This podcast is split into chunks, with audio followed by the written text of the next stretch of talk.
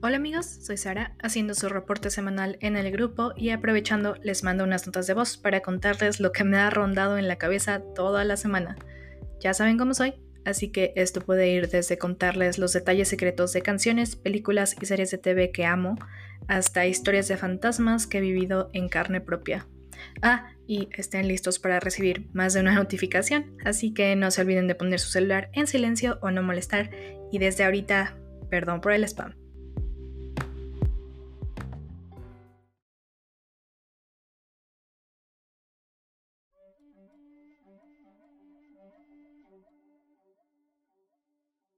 Wars no tiene un gran arsenal de papás ejemplares, aunque la mayoría se han redimido. Muchos otros han tomado la tutela de mentores para algunos de nuestros héroes, pero muy pocos han logrado un gran papel como padres. Eso fue hasta 2019, cuando John Favreau creó a uno de los mejores personajes, que no solo se convirtió en el mejor papá de la galaxia, sino que salvó a la franquicia después de una trilogía que decepcionó a muchos fans. Tengan listos sus blasters porque el episodio de hoy se va a poner más nerd que de costumbre, honrando a los papás con la historia del mejor papá de la galaxia muy muy lejana. Estaremos hablando de Din Djarin, The Mandalorian.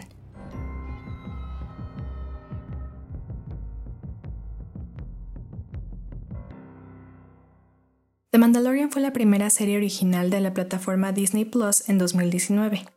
Fue creada por John Favreau, a quien deben conocer por su papel de Happy Hogan en Iron Man y Spider-Man, y además él fue quien dirigió las dos primeras películas de Iron Man, técnicamente creando el universo cinematográfico porque él incluyó a los personajes de otros cómics y otras películas de Marvel.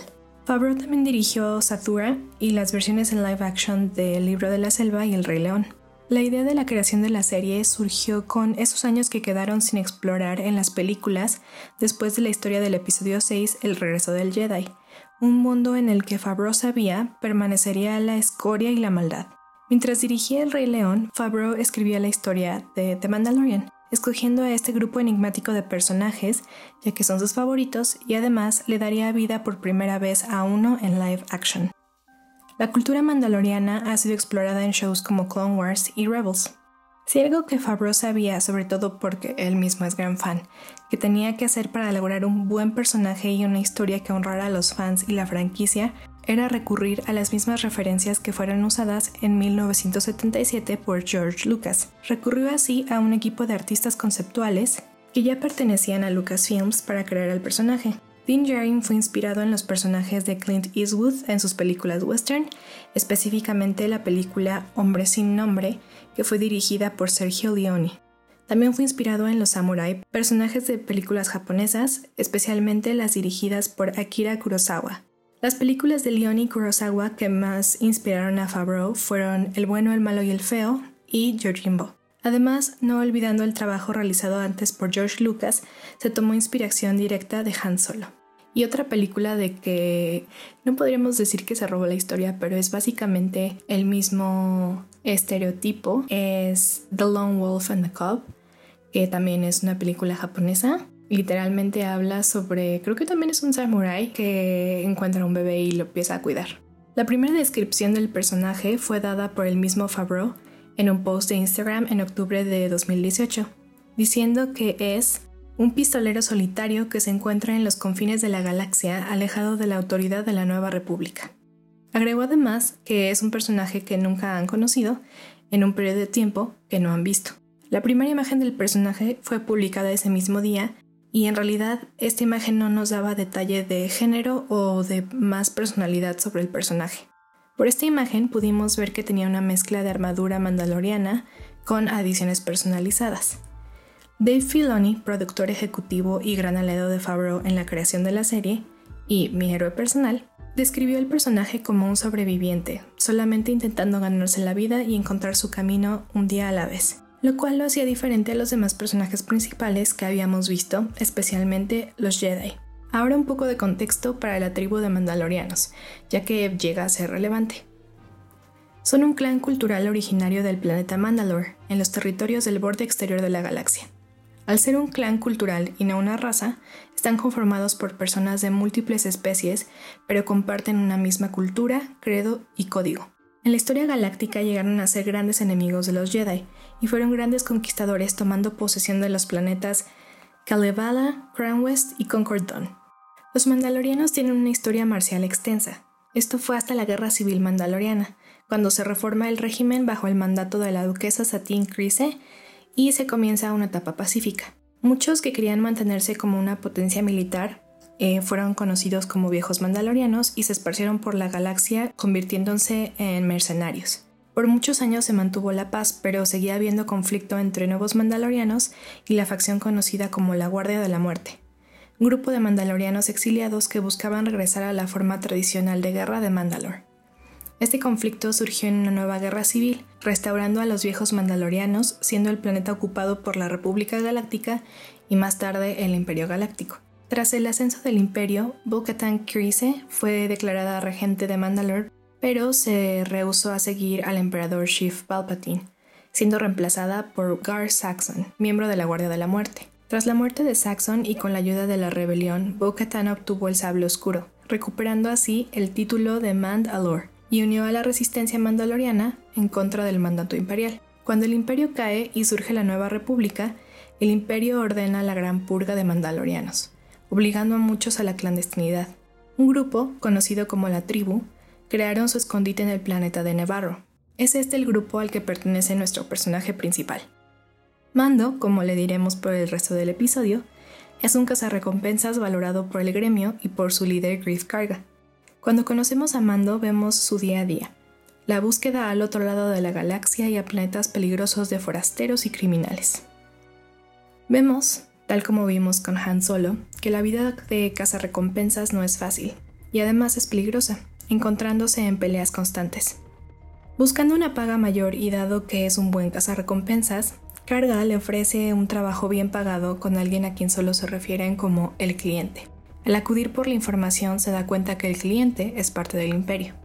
El trabajo consiste en buscar a un activo de 50 años de edad y que se encuentra en algún lugar del planeta desolado Arvala 7.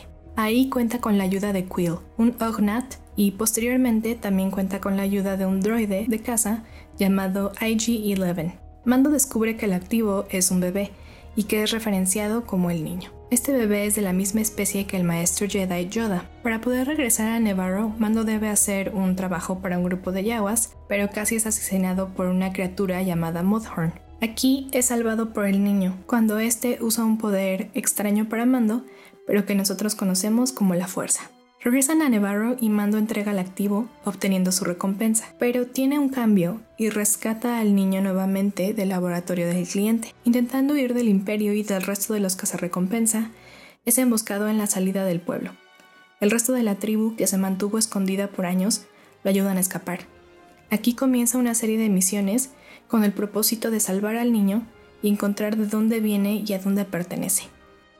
Pero, ¿y esto por qué lo hace ser el mejor papá de la galaxia. Primero que nada, la interpretación dada por Pedro Pascal de Mando es siempre de ser accesible. Es alguien que solamente está viviendo un día a la vez, honrando a aquellos que le dieron una segunda oportunidad y haciendo lo mejor por sobrevivir. A pesar de siempre encontrarse escondido detrás de un casco de metal, Mando es humano, y nos podemos identificar fácilmente con él. Pascal dice, de cierta forma todos estamos cubiertos por una armadura, y tememos quitarnos esa armadura y es eso mismo lo que nos hace querer seguirlo. Otra cosa que lo hace más humano y diferente a otros personajes dentro del universo de Star Wars es la ambigüedad moral que tiene. Usualmente los personajes protagonistas que vemos como héroes dentro de este universo son buenos, y en toda la franquicia podemos ver esta línea bien dividida entre lo bueno y lo malo, la luz y la oscuridad. En nuestro mundo nadie es completamente bueno ni malo, solo somos humanos. Así, Pascal describe al personaje como un héroe oscuro, alguien que comienza a mover sus límites cada vez más. Durante la serie podemos ver el conflicto interno que tiene. Y sí, aunque no se le vea la cara, les juro que lo podemos ver claramente.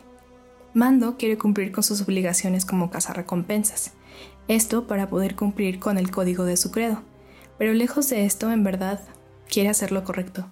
Siempre tiene cierto balance entre el egocentrismo y el altruismo, y fuera del simbolismo del casco y la armadura, el no ver el rostro del personaje nos da pie a poder identificarnos aún más con su historia.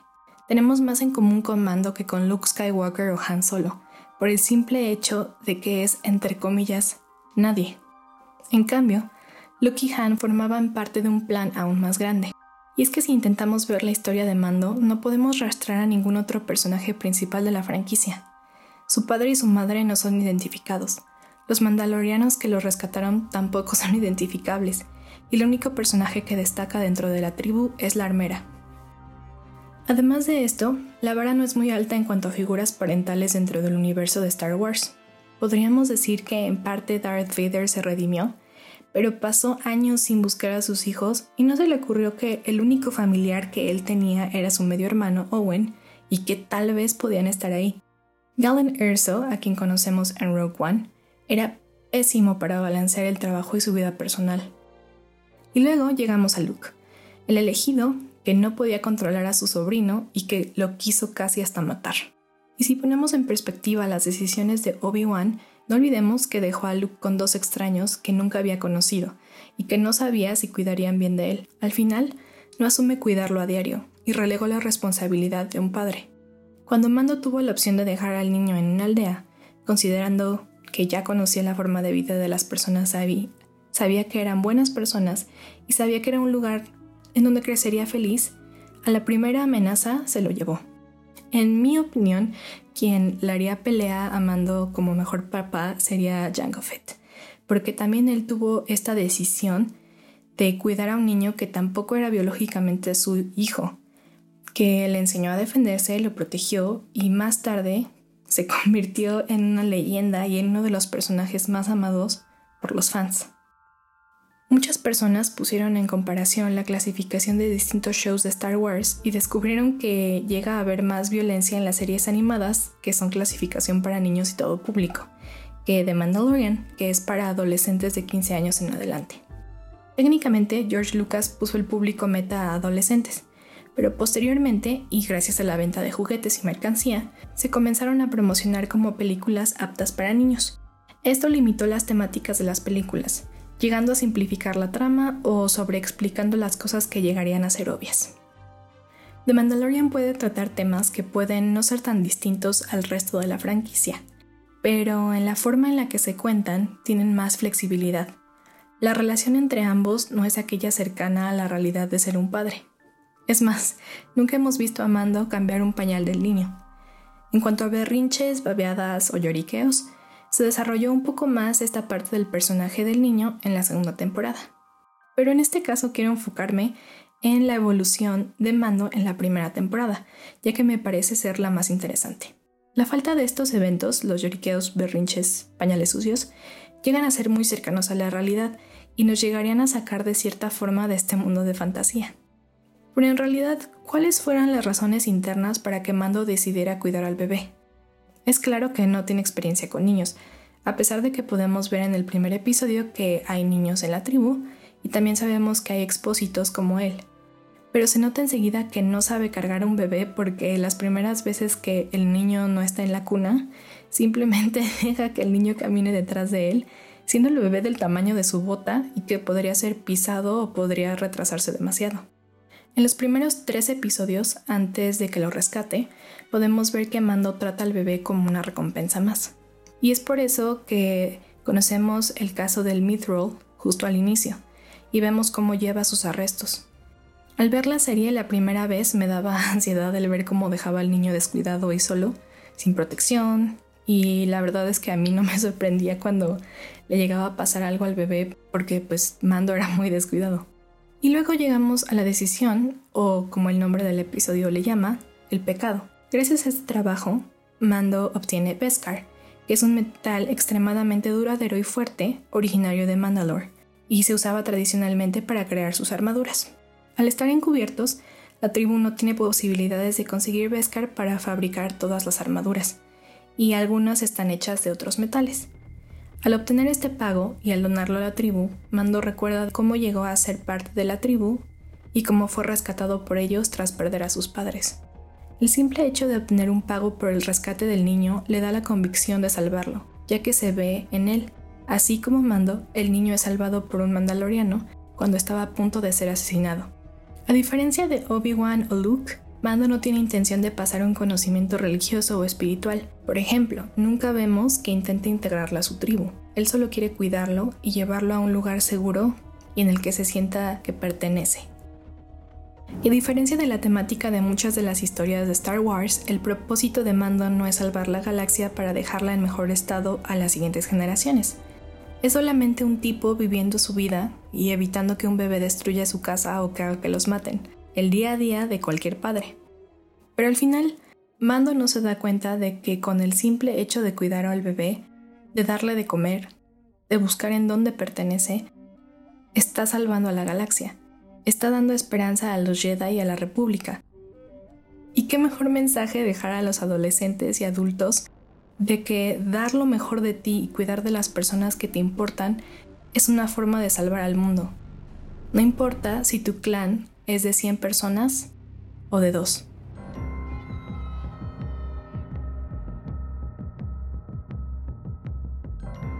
Pues esto fue todo por el episodio de hoy.